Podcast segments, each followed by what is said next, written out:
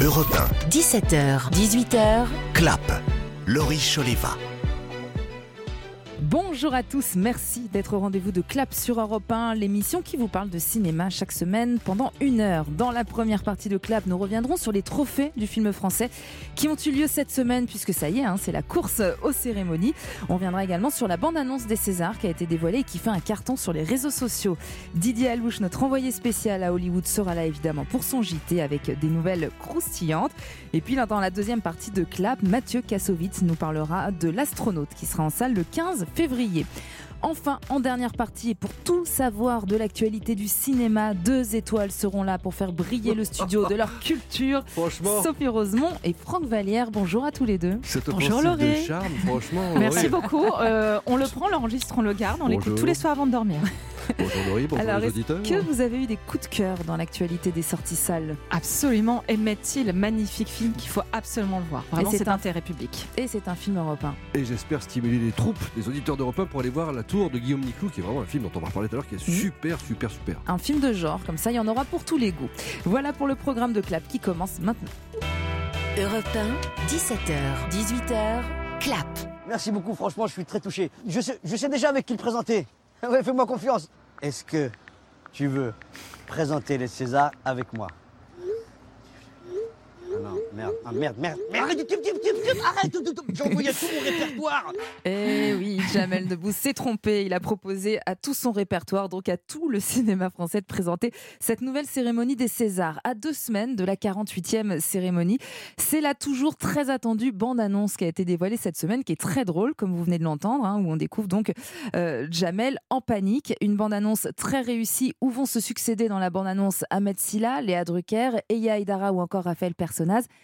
Car oui, ils seront tous présents le 24 février sur la scène de l'Olympia.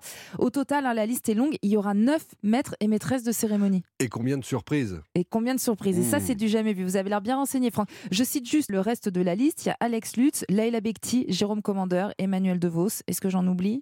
Non, je crois que là, là, le compte ça. est bon. Et d'ailleurs, Ah. Jérôme Commandeur, à la fin de la fameuse vidéo, euh, ose dire à Jamel Debbouze Au fait, je présente les Césars. Donc, ça, je pense que ça va être très, très drôle. Il y va beaucoup de blagues autour de, de l'ego, je pense. Bien sûr. Et, euh, On et leur faire que- confiance. Et Commandeur, il y a une question d'une enveloppe euh, dans laquelle il y aurait une erreur ou quelque chose comme ça. Mais, mais madame, tu peux rien dire. Madame, j'ai rien dit. Bon, il y aura pas mal de surprises. Ça, ça va être drôlement chouette. Alors, en attendant les Césars, les cérémonies qui récompensent le cinéma s'enchaînent, mais ne se ressemblent pas. Cette semaine, c'était la 30e cérémonie des trophées du film français qui s'est déroulée à Paris. En tout, 14 prix qui ont été remis aux films et aux programmes de télévision français. Des prix décernés par un jury de professionnels, mais aussi avec l'aide de lecteurs du magazine Le Film Français, qui est un peu le magazine culte de la profession. Euh, c'est Alice Diop, la réalisatrice de Saint-Omer, qui a reçu le trophée de la personnalité de l'année et qui succède ainsi à Audrey Diwan. On est bien content. On est ravis. Alice Diop est une très grande réalisatrice. Même Et si elle n'a fait qu'un seul film de fiction pour le moment. Oui, mais qui a fait beaucoup film. de documentaires avant. Et, et quel film de fiction Ouais. L'art du plan fixe, une force extraordinaire. En un seul film, elle a imposé son langage. Et puis Lion d'argent à Venise, prix Louis Deluc, prix Jean Vigo, euh, Et puis elle était envoyé dans- aux Oscars. en Elle était shortlist. envoyée aux Oscars pour Ouh. représenter la France. Finalement, elle n'est pas dans la, dans la shortlist. Elle a également reçu euh, le trophée du haut réalisateur, producteur cinéma révélation. Même chose pour L'innocent de Louis Garrel, qui a reçu euh, le trophée du haut réalisateur, producteur de cinéma pour euh, donc cette comédie. On en a beaucoup parlé, vous en pouvez plus. Mais on vous en reparlera sans doute le 24 février, puisque le film est nommé 11 fois au César. Et comme on le disait, le public vote aussi. Il a décerné son prix à une comédie qu'on a euh, adorée cette année. C'est Maison de retraite de Thomas Gilou avec Kev Adams. Plus de 2 millions d'entrées, ça faisait partie des très gros succès du cinéma français. 300 heures de travaux d'intérêt général. Ça va? J'en sors bien? Dans une maison de retraite. Franchement, je préfère la prison. Bienvenue au Mimosa. Votre mission ici, c'est de donner un coup de main à tout le monde, de l'aide-soignant à la femme de ménage. Moi, c'est Alfred. Mais quel con, celui-là Ma merde Eh, je vous entends, hein Ah bah, il manquerait plus que tu sois sourde, ma grande. Alors ma transition est toute trouvée pour le prix du film français qui a été décerné au film français qui a le mieux marché en 2022. hein. Donc euh, on compte pas Simone et tous les films qui courent depuis 2023. C'est lequel d'après vous, Sophie, Franck? Le film qui a? le mieux marché en 2022. Mais qu'est-ce qu'on a fait au bon Dieu? Ouais. Oui, exactement. Mais qu'est-ce qu'on a tous fait au bon Dieu? Troisième opus de la franchise, 2,4 millions de spectateurs en salle. Car effectivement, la cérémonie a cette particularité de récompenser les plus gros succès du box-office. Je connais cette chanson. Bon là, on... bon là, on part dans un tout autre registre.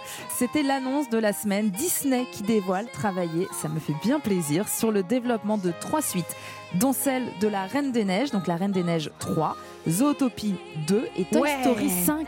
Encore? Oh là là, que du bonheur. Mais moi j'ai hâte parce que vous savez que Toy Story 4, c'est mon préféré. Ah ouais? Donc je me dis que le 5 peut-être sera encore mieux. Je me suis jamais remise du premier, moi. Ah, moi j'adore le premier, mais le 4, je le trouve extraordinaire. Et plutôt Team Elsa ou Team euh, l'autre? Anna Ouais. Hmm, Team Olaf. Ah ouais, d'accord. C'est vrai qu'on adore Olaf. Moi, j'aime pas Anna.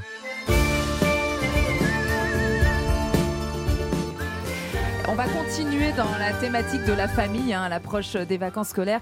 C'était évidemment l'événement de la semaine, euh, la sortie euh, d'Astérix et Obélix, l'Empire du Milieu, réalisé par Guillaume Canet avec une grosse pression autour du film en raison de son budget pharaonique, 65 millions d'euros. Tout le monde scrutait donc avec attention la réception du public. Eh bien, c'est plutôt bien avec, euh, enfin, c'est plutôt bien, c'est plutôt même très très bien avec déjà 1 882 000 entrées soit la 20e meilleure première semaine de l'histoire pour un film français juste devant euh, Camping. Maintenant, tout va se jouer avec euh, les vacances scolaires, le bouche à oreille et tout ça, mais on, on espère que ça va continuer sur cette bonne lancée. Oui, alors après, il y a de la concurrence qui arrive à Libby.com. Alibi.com etc. 2 qui est sorti mercredi, qui est notre autre chouchou. On aime beaucoup le film. Et maintenant, je vous propose de rejoindre notre syndicaliste du jour, c'est Didier Allouche. Vous allez comprendre pourquoi. Voici le JT d'Hollywood. Europe 1, Clap. Le JT d'Hollywood. Didier Alouche. Salut Laurie, salut à tous. Chronique syndicale cette semaine, puisqu'à Hollywood aussi, il va y avoir la grève. Mais rien à voir avec les retraites. Les studios sont en pleine négociation avec les syndicats et ça marche pas fort. Laissez-moi d'abord vous expliquer vite fait comment ça marche ici. Régulièrement, les dirigeants des major studios se mettent à table avec les différents syndicats de l'industrie, celui des réalisateurs, des scénaristes, des monteurs, des techniciens, des transporteurs, etc., etc., et rediscutent avec eux les conventions collectives de chaque secteur, du salaire aux conditions de travail. Les syndicats sont tout puissants ici, les studios le savent et font en général bien attention à les soigner. Ils connaissent les conséquences d'un conflit. Il y a 15 ans, une grève des scénaristes avait bloqué Hollywood plusieurs mois. Personne n'a envie de revoir ça ici. Et pourtant, ce n'est pas du tout exclu. En effet, nous sommes en pleine période de reconduction des contrats entre syndicats et studios et ça coince grave, surtout du côté des scénaristes c'est que l'arrivée des plateformes a tout changé dans l'industrie. Les boîtes comme Netflix, Amazon et compagnie ont certes entraîné une forte croissance de l'emploi, mais les conditions sont loin d'être les mêmes qu'avec les autres studios. Par exemple, les scénaristes et réalisateurs gagnent surtout leur vie grâce aux droits d'auteur, mais avec les plateformes, tout ça a disparu. L'œuvre est vendue une fois à vie et c'est tout. Même si elle reste 30 ans sur la plateforme, les réalisateurs ou scénaristes ne toucheront pas un centime supplémentaire. Ce genre de problème est présent à tous les niveaux de l'industrie, d'où le possible blocage dans les mois à venir. Les studios veulent bien négocier, mais les plateformes n'ont pas l'intention de bouger d'un iota. Le paradoxe est donc le même à Hollywood qu'ailleurs. Plus il y a de travail, moins il y a d'argent pour ceux qui le font. Il est donc possible qu'on vous copie, amis français, et qu'Hollywood se mette en grève. Oh bah non, surtout pas, on n'espère pas la grève des studios hollywoodiens. Bah, c'est surtout que Ah, surtout eux, pas. ils sont tellement syndiqués Et en même que- temps, on les comprend. Voilà, c'est la planète cinéma qui s'arrête hein, si jamais ils se mettent en grève. Plus de cinéma, ça y est, c'est fini. On va continuer justement à parler euh, cinéma avec un passionné. Mathieu Kassovitz est mon invité cette semaine. À tout de suite sur Europe 1. Europe 1. 17h, 18h, clap, Laurie Choleva sur Europe 1. Merci d'être avec nous au rendez-vous de Clap sur Europe 1. Alors vous le savez, dans cette émission, on partage nos coups de cœur cinéma. Et bien notez tout de suite cette date dans vos agendas. Le 15 février sort un très très joli film. Ça s'appelle L'astronaute. Et pour en parler, j'ai à mes côtés le comédien et réalisateur Mathieu Kassovitz. Merci d'être mon invité sur Europe 1. Merci de m'accueillir. Vous allez bien? Je vais très bien et vous-même? Je vais très bien, merci beaucoup. Alors L'astronaute, c'est un film de Nicolas Giraud qui parle de l'espace, de la passion d'un homme, surtout pour l'espace, mais qui est très loin du cliché des gros films de science-fiction. hein. Dès qu'on parle d'espace, on a l'impression qu'il va y avoir des, des effets spéciaux absolument incroyables et surtout un budget astronomique. C'est une singularité, c'est ça qui vous a plu? Ah bah c'est le cinéma français. Hein. Hmm. On essaie, on veut faire comme les autres, mais on, on a les mêmes idées, mais on n'a pas les mêmes budgets. Moi, il y a des films à 64 millions d'euros, vous savez.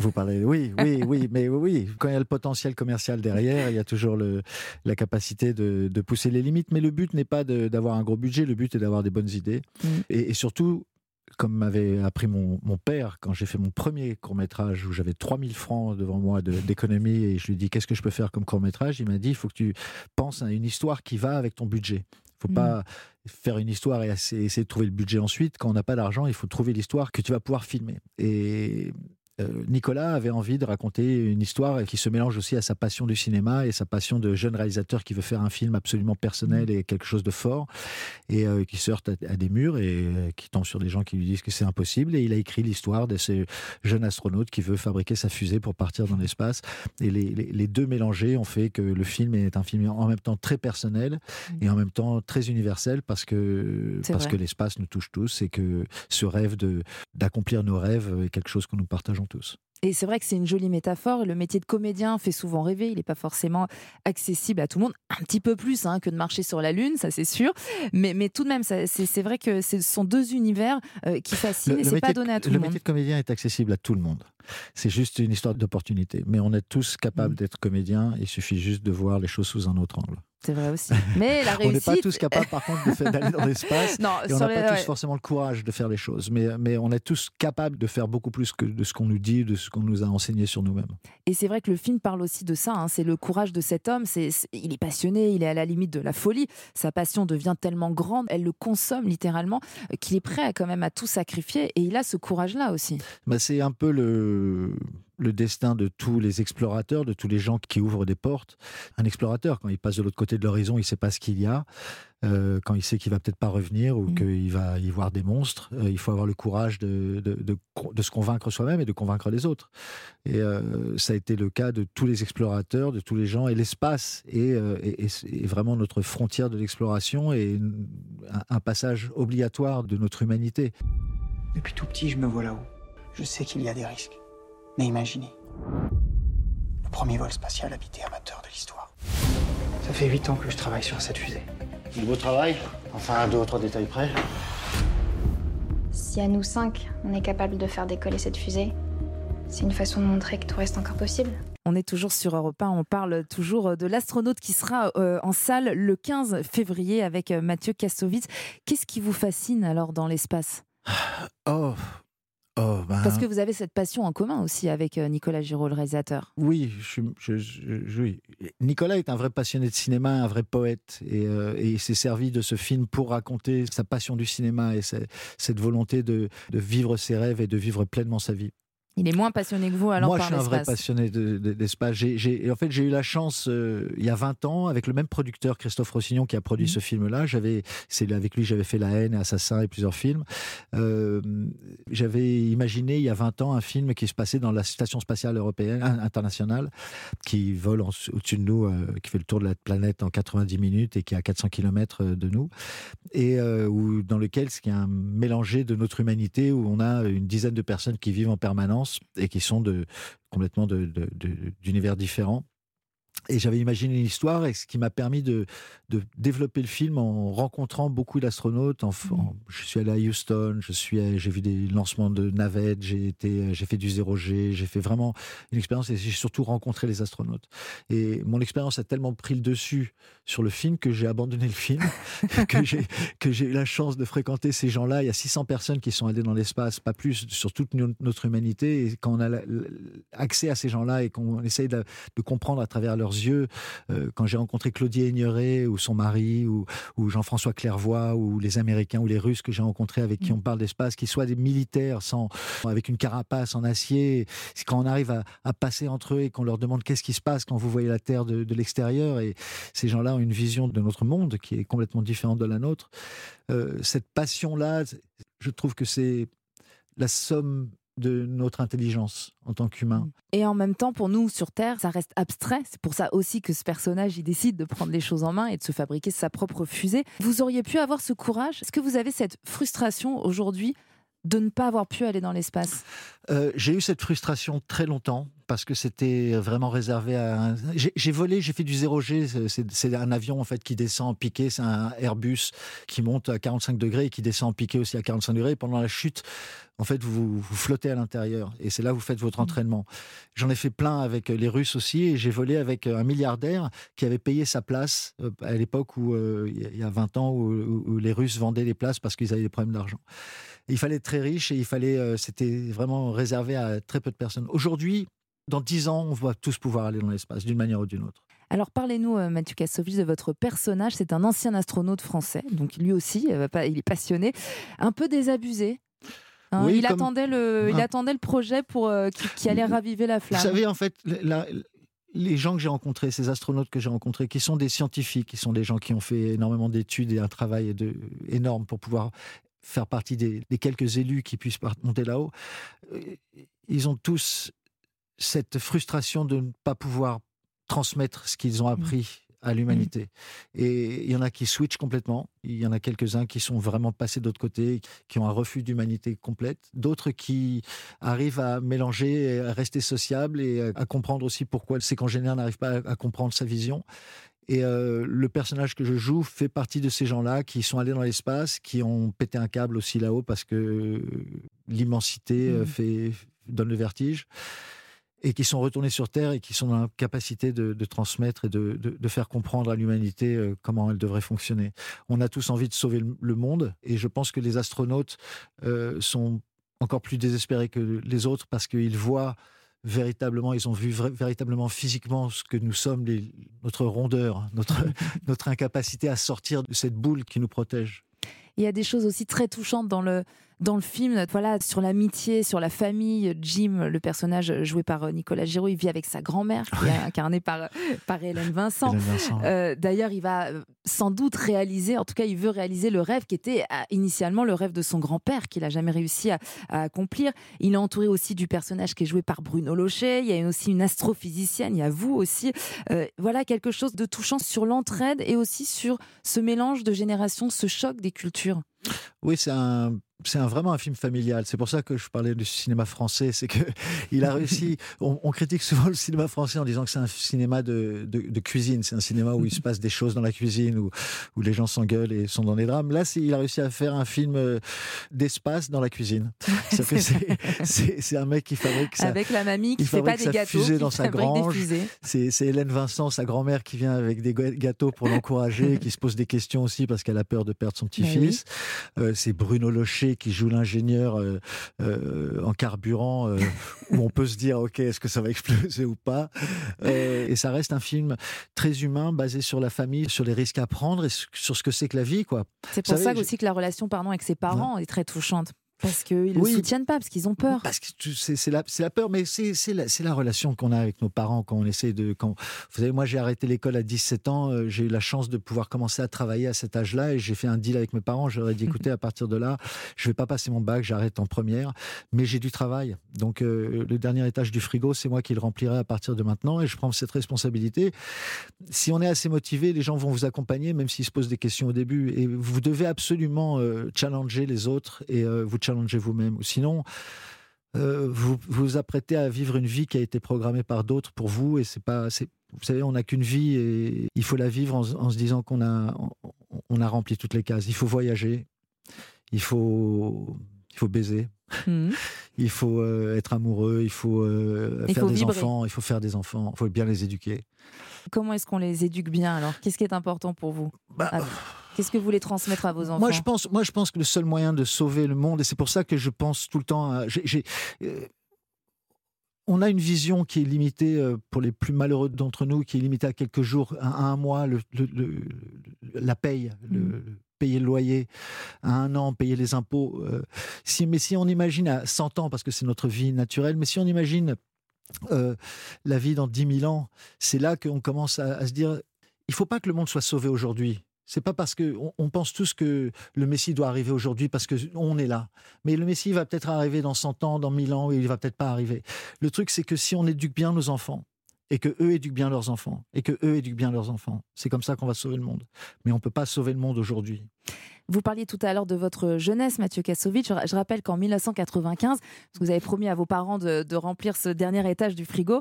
En tout cas, vous avez euh, très vite quand même euh, très bien marché dans, ce métier. En 95, vous avez eu le César du meilleur espoir masculin pour Regarder les hommes tombés.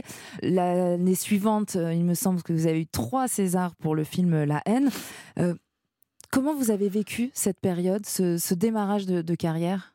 Oh, je vous dis ça parce que dans, Bah, on, les on Césars, est à deux exemple, je- semaines de la- de- des Césars. Donc Mais ça, je suis jamais allé, par exemple. Je me suis protégé en ne voulant pas aller au César. J'y suis jamais allé. Vous suis n'avez jamais accordé d'importance à Euh, cette reconnaissance à que- ces prix Non, non, non. Mes parents ne m'ont pas éduqué du tout dans la compétition.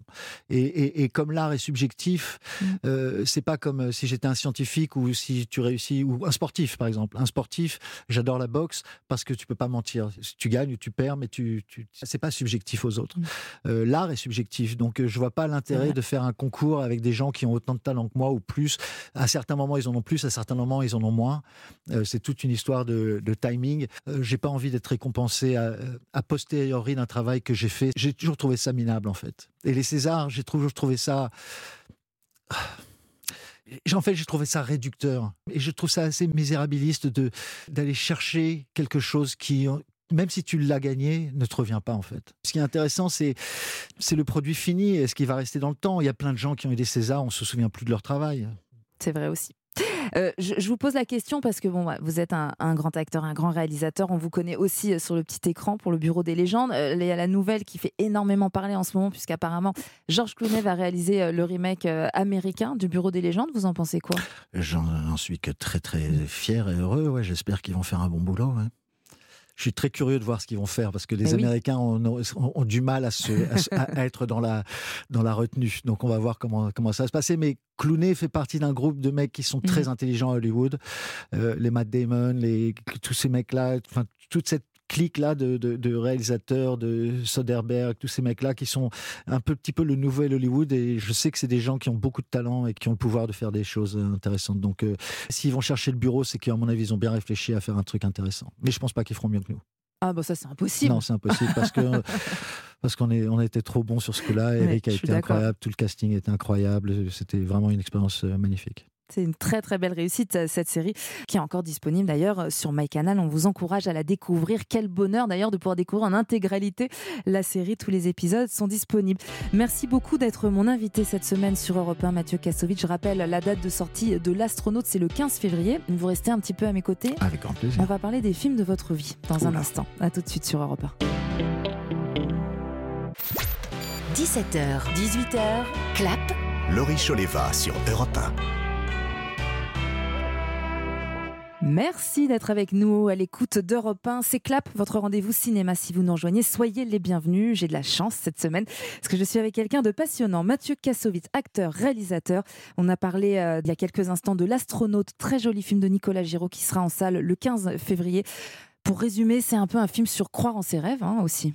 Se faire confiance, croire en ses rêves, Oui, aller au bout. C'est un film. En fait, c'est un film qui se mélange à, à, à la vie du réalisateur. C'est un jeune réalisateur qui veut faire son film et qui veut sortir en salle et et euh, c'est l'histoire d'un jeune astronaute qui veut Mhm. sortir dans l'espace. quoi. Voilà, moi j'ai terminé en larmes, donc allez-y avec un petit paquet de Kleenex à Oui, c'est disposition. très très émouvant. Même très moi, je me suis fait avoir quand Ouais, je suis allé à la première cueillir, hein. projection. Je pensais pas avoir autant d'émotions. C'est hein. vrai Ouais, vraiment. Mais sur toute la longueur du film, je voyais les choses. Bon, quand je, je regarde les choses qu'on fait, quand- qu'on a déjà tourné euh, six mois avant, tu prends un peu de distance. Mais quand je suis arrivé sur la partie que je n'avais pas tournée, Mhm. sur lesquelles je n'étais pas, et que j'ai découvert les choses comme il l'avait fait. J'étais vraiment très surpris. Et le film, je trouve que le film est très beau. Mhm. Visuellement, euh, il a réussi à faire, je lui disais que c'est le, le Ridley Scott euh, de, de la ferme. Quoi. Il a réussi à transformer cette ferme et en faire quelque chose de très sexy. Alors Mathieu Kassovitz, on va s'intéresser au film de votre vie. Si je vous demande votre première grande émotion au cinéma.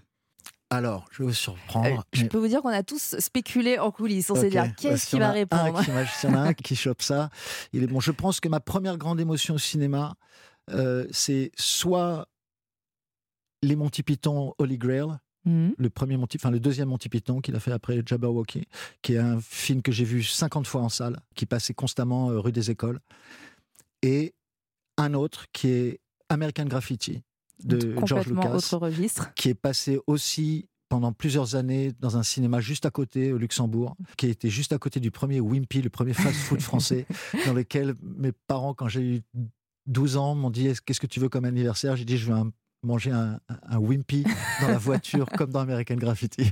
C'est des films que j'ai vus 50 fois en salle, minimum, en salle, que j'allais voir tous les mercredis, tout, tout, tout les, tout le temps, tout le temps. Et c'est- c'est. À quoi À 10-12 ans? Ouais, à 10-12 ans. Et American Graffiti, par exemple, je m'en suis servi.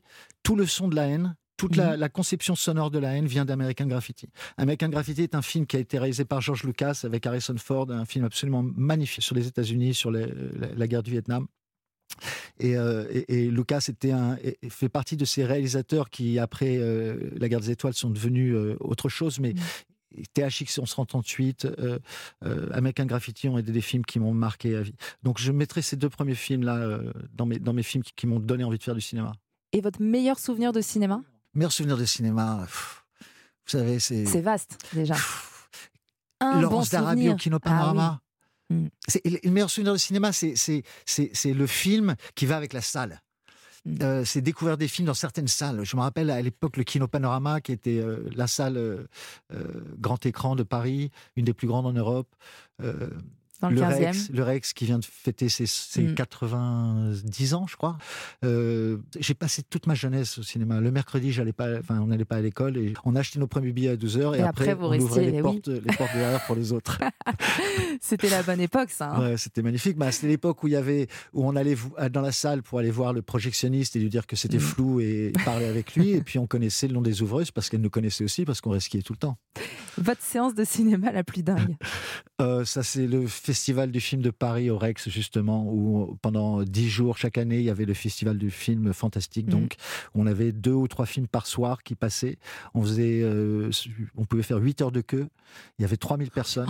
La queue au cinéma. Euh, non, mais 8 heures de queue avec 3000 personnes. Il y avait des gens qui s'évanouissaient. Il y a des gens qui sont tombés dans les pommes. Il y a des gens qui sont cassés les bras. Il y a eu des, c'était, c'était, il y a la police qui devait venir. C'était un, un- un truc incroyable. On arrivait à midi pour rentrer le soir à 8 heures. Mhm.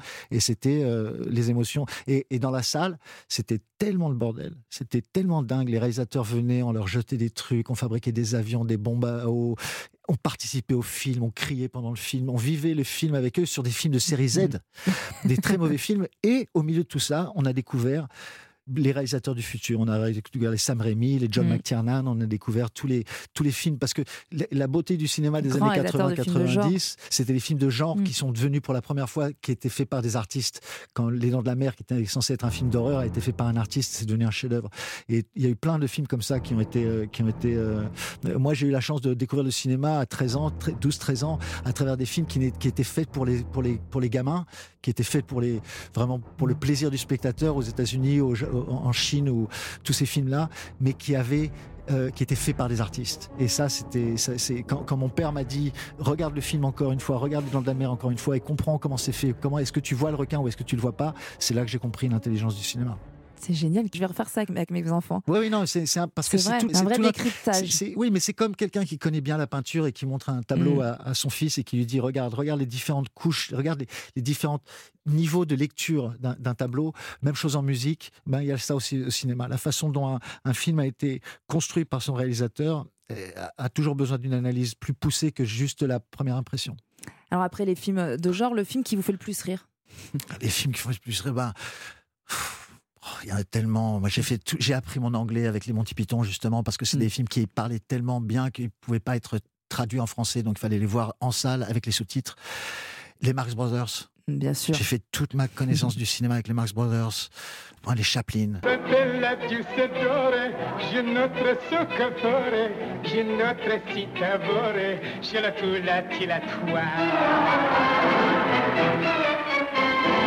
Les, Jacques Tati, tous ces, tous ces, ce cinéma, les Black Edwards. euh, euh, De, de l'humour ancien, du film patrimoine. et, oh, je suis vieux et je viens d'une ancienne école, j'ai commencé tôt, donc j'ai tellement rigolé à ces films-là qu'il faut que je trouve des choses qui, m'étonnent autant qu'ils m'ont étonné à l'époque, c'est difficile. Mm. Euh. Il y a des films qui me font rire aujourd'hui, euh, il y a les, les séries télé me font rire. Il y a les- je suis, sûr- par exemple, je suis complètement fou de The Office, Mm. Euh, je rigole tout seul et je regarde des épisodes en ligne, Seinfeld, Curb Your Enthusiasm, tout ça, ça me fait rire. Au cinéma, j'ai j'ai envie d'être sérieux. Alors voilà, on va être sérieux, Mathieu Kassovitch, le film qui vous fait pleurer à chaque fois.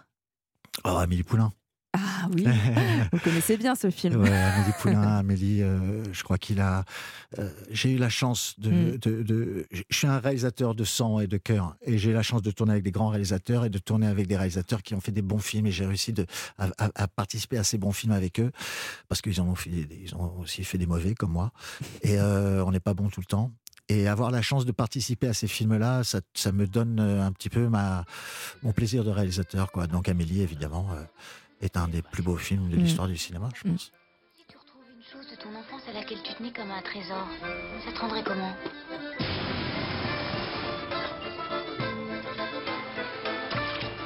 Quand il bosse, il La risque pas musique. d'être Cette musique, c'est ça, c'est ce que j'allais dire. Ce, ce film ne vieillit pas, de toute façon, il est intemporel, c'est une fable, ouais. c'est un conte. Ce que, ce que j'aime bien, ce qui m'a amusé aussi, c'est qu'ils sont à quelques années de la haine, et c'est Mhm. deux films dans lesquels je, qui m'ont, enfin, au niveau de la popularité, de- des, des films qui ont, ils sont un peu Qui ont marqué, qui sont similaires, ils sont similaires, ils sont cultes, ils font partie de la, de culture populaire française, et ils sont tellement opposés. Mhm. Il y en a un qui est bourré de couleurs, bourré d'amour, bourré de, bourré de musique, bourré de, de- de- et l'autre est Et complètement euh, qui est la haine, quoi. Très, très Donc c'est assez, assez étonnant. C'est int- c'est intéressant parce que j'ai eu la chance vraiment de participer à ces films.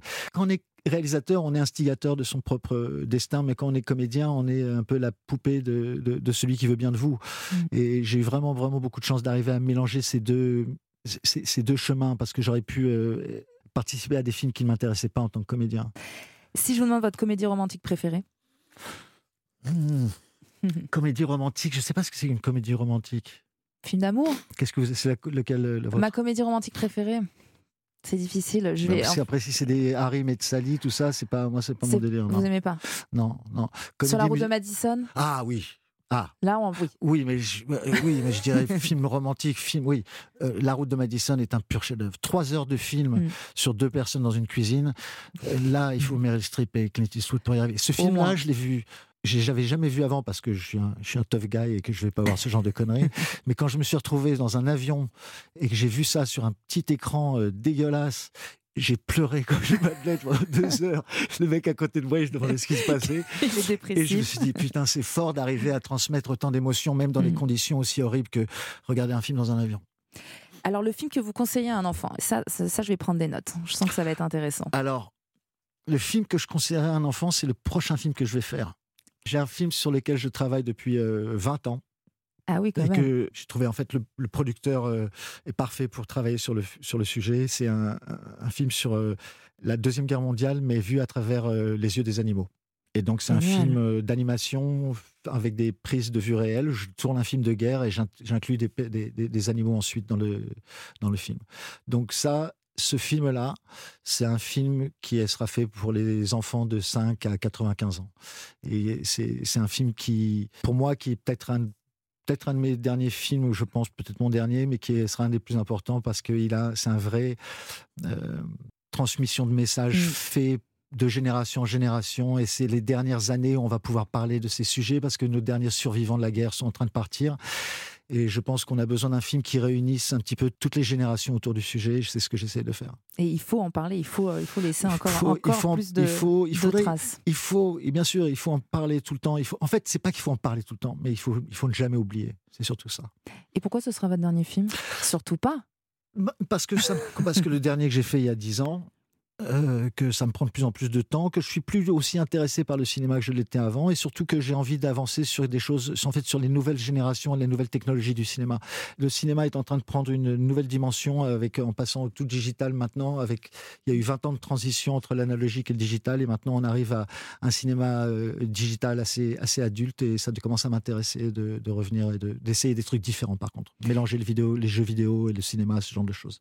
Si je vous demande une réplique culte, Euh, Donnez-moi 20 cm de cette chose longue et molle. Vous savez ce que c'est?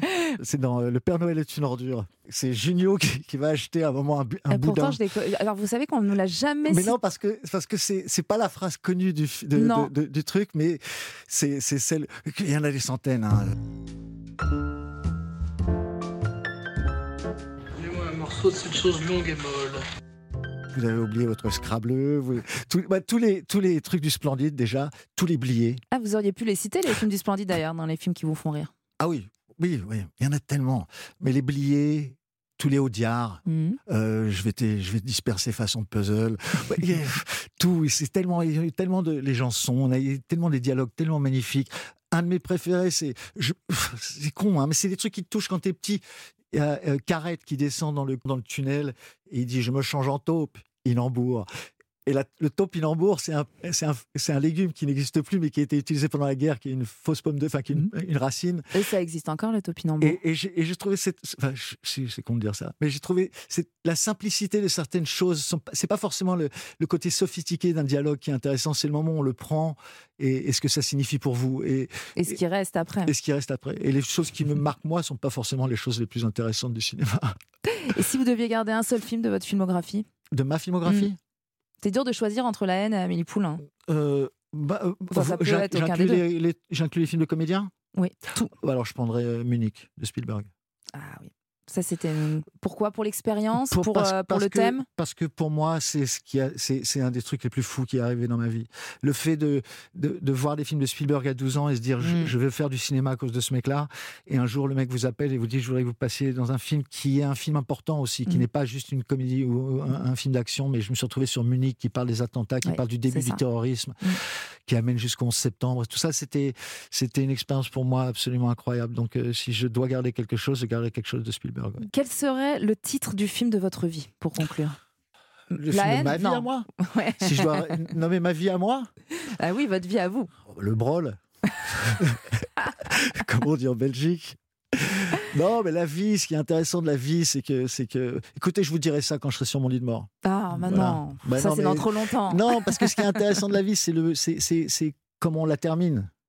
Parce que la, la, la vie Mm. Mais là, à mi-parcours, à mi-parcours, euh, à mi-parcours, j'ai beaucoup de chance. un homme qui va bien Je sais pas. je vous Non, mais vous savez, quand on voit le monde dans lequel on vit, c'est horrible de dire ça, c'est complètement con de dire ça, mais j'ai, on a tellement de chance, on a tellement de chance, tellement de chance. Rien que juste d'être en France, juste d'être protégé par euh, Mais c'est un bon titre, hein, on peut garder ça. quoi On a tellement Vive de la chance. France. Aussi. Euh, ouais, non, non, parce que c'est parce que la chance, c'est pas un truc qui reste. Il faut se battre pour. C'est pas un truc comme ça. Je vous dirai sur mon lit de mort ce que, que- quel est le résultat de toute cette vie là. Mais euh, euh, moi, ce qui m'intéresse, c'est de c'est de me dire que à la fin, j'ai bien vécu. C'est tout. Merci beaucoup Mathieu Kassovitch. Je rappelle donc que l'astronaute sera en salle le 15 février. Ne le ne ratez pas. Non, ne le ratez pas. C'est vraiment un très très joli film. Dans un instant, on vous dit tout ce qu'il faut savoir sur l'actualité des sorties salles. À tout de suite sur Europe 1. 17h, 18h, clap. Laurie Choleva sur Europe 1. Nous sommes de retour dans Clap, votre pause cinéma du week-end sur Europe 1. Merci d'être à notre écoute et c'est l'heure du journal des sorties avec au programme aujourd'hui le nouveau film de la bande à Fifi mais aussi un biopic historique sur le racisme. On parlera également d'un immeuble pris au piège par une étrange substance avant de terminer par la ressortie d'un film culte. Franck Vallière et Sophie Rosemont sont à mes côtés depuis le début de cette émission. Et maintenant, on va faire un point, si vous voulez bien, sur le box-office de la semaine. On a longuement parlé en première partie euh, d'Astérix qui triomphe avec 1 882 000 entrées et qui a donc délogé Avatar de sa première place. Mais Avatar est donc à la deuxième place. Et la super production de James Cameron a encore séduit 382 000 personnes supplémentaires. Ça fait un total de 13 millions d'entrées. Ça y est Impressionnant tout de même. hein. Impressionnant. On, arrondit, on donne pas les virgules. hein. Voilà. Et on va parler de Titanic tout à l'heure. Ouais. Et on va- ceci autour d'une obsession du naufrage, comme quoi Tout- c'est ironique. C'est ça, et toujours un monsieur James Cameron aux commandes. Et puis à la troisième place, c'est Babylone avec Brad Pitt et Margot Robbie qui, lui, a franchi le million d'entrées avec 282 000 spectateurs supplémentaires en trois semaines d'exploitation. La semaine dernière, nous avons eu le plaisir de recevoir Philippe Lachaud pour Alibi.com 2. C'est vraiment une comédie hilarante. Je trouve encore plus drôle que le premier. Déjà, j'avais adoré le premier, donc c'est vous dire. Dans cette suite, Fifi et sa bande bande ont raccroché leur agence d'alibi puisque euh, Flo euh, ne veut plus euh, qu'il y ait de mensonges dans son couple. Mais là, ils doivent se marier et il y a encore un petit problème, une ombre au tableau. Euh, le personnage de Greg, joué par Philippe Lachaud, n'assume pas du tout ses parents. En fait, ma belle famille veut absolument que mes parents soient présents au mariage. Ah merde. Ce n'est pas moi le problème, c'est ton escroc de père. Fiston C'est pas moi le problème, c'est ta psychopathe de merde. Mais si t'as honte, on peut faire un alibi famille. On loue des faux parents comme on a fait pour le fils de Francis Lalanne. Mais c'est impossible. On n'a jamais fait une mission aussi risquée. Ça va se passer comme sur de la crème. Profite de cette journée. Elle va être mémorable. Bah, franchement, c'est un excellent divertissement, hein, Franck. C'est sans doute leur meilleur même. Mm. Ce qui est fascinant, c'est de voir à quel point plus on avance dans le film, plus on se dit ah ils vont jamais se retomber sur leurs pattes, c'est pas possible, le niveau de complexité, de possibilités, et en fait ils y arrivent et c'est vraiment très très bien. Le cast est dingue. Des, ouais, ouais, c'est ça, du, des gags en cascade, des rebondissements, enfin voilà, c'est très très très drôle et c'est familial, c'est jamais vulgaire. Je rappelle un petit mot sur le casting Tarek Boudali, Julien Rutier, Elodie Fontan, bien sûr, ça c'est la bande à Fifi, euh, Didier Bourdon, Nathalie Baye, Gérard Jugnot ou encore Ariel Dombal, Erim Kérissi et j'en passe, et des guests Patrick comme par Fiori. exemple Patrick Fiori. c'est court, c'est court mais Ah intense. ouais. On écoute tout de suite vos réactions. Le film était très drôle. Ça suivait le, le premier film et euh, on a bien rigolé. Ouais, c'était même mieux que le, que le premier. J'aime bien, je trouve ça plutôt très divertissant et souvent complètement délirant. L'équipe elle est top, ils sont marrants, euh, ils en ont pas trop fait. Franchement ça touche tout type de personnes, autant les enfants que les plus âgés, et franchement c'est trop bien. Ouais, c'est chouette, ça fonctionne bien. J'ai passé une heure et demie à rigoler. On continue avec Emmett Till, un film européen aussi bouleversant que nécessaire. Ça se passe dans les années 50, dans l'état du Mississippi. Un adolescent ado afro-américain de 14 ans se fait lyncher et torturer à mort par deux hommes blancs. La raison, il aurait sifflé une femme blanche. Le film lui rend hommage évidemment, mais en réalité c'est surtout un biopic sur le combat de sa mère prête à tout pour lui rendre justice. Le monde entier doit voir ce qu'on a fait à mon fils. En quoi risquer ta vie lui rendra service? Je dois me montrer forte pour mon enfant.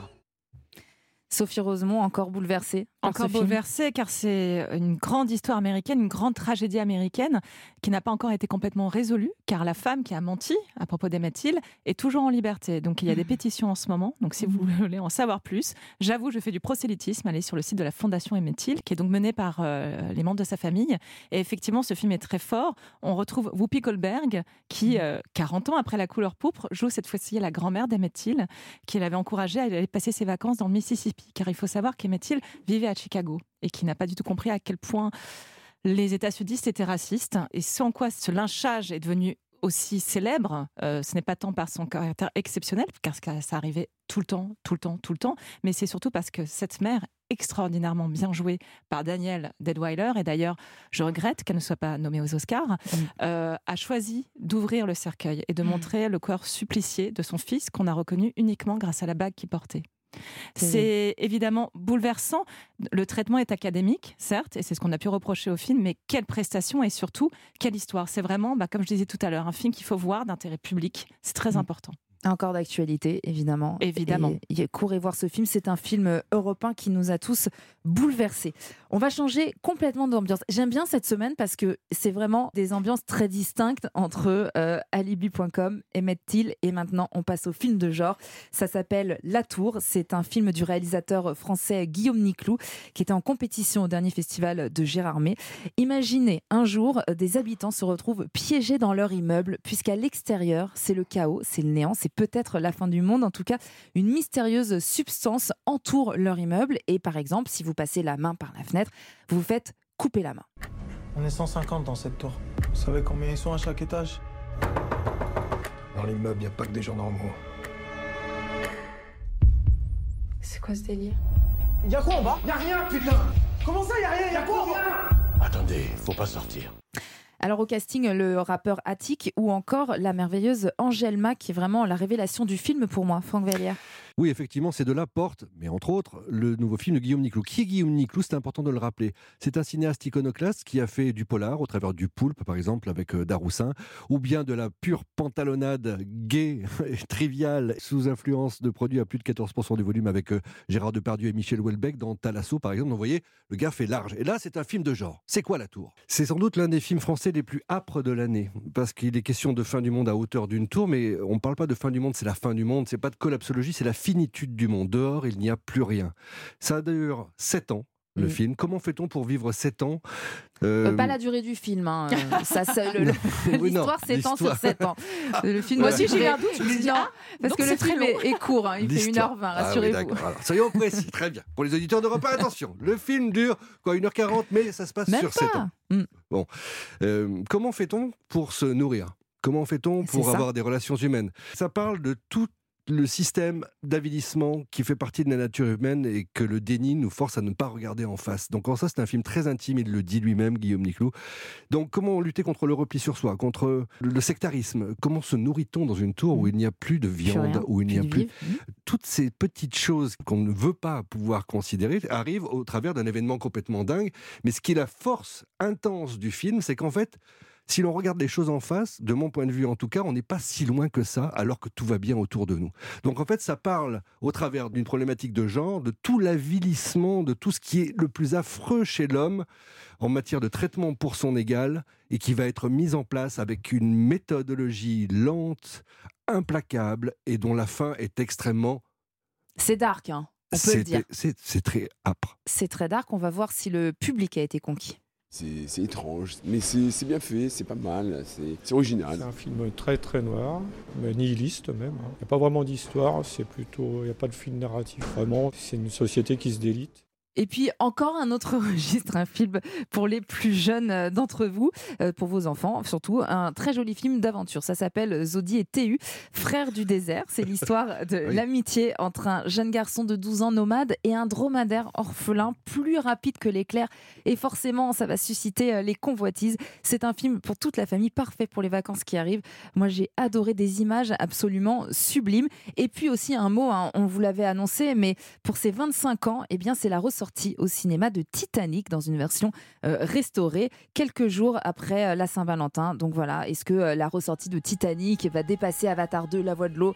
Je n'en sais rien, mais en tout cas, on a toujours plaisir à voir Titanic sur grand écran, le chef-d'œuvre de James Cameron, Et avec cette musique Pardon. signée Céline Dion, avec Ah. Leonardo DiCaprio et Kate Winslet au summum de leur jeunesse, de leur beauté. Enfin, qu'est-ce Bon, que vous voulez on que va je vous dise de laisser plus? jusqu'à 18h, Laurie, hein, parce que... Non, mais là, on peut surtout se poser la question pourquoi il n'est pas monté sur le radeau Eh oui, alors récemment, j'ai vu des articles. hein, James Cameron a mis fin à cette polémique avec une étude scientifique. Je ne saurais pas du tout vous la retranscrire aujourd'hui, mais apparemment, il n'y avait pas de place sur le radeau. Voilà, c'est mathématique. Mmh. Sinon, ils auraient coulé les deux.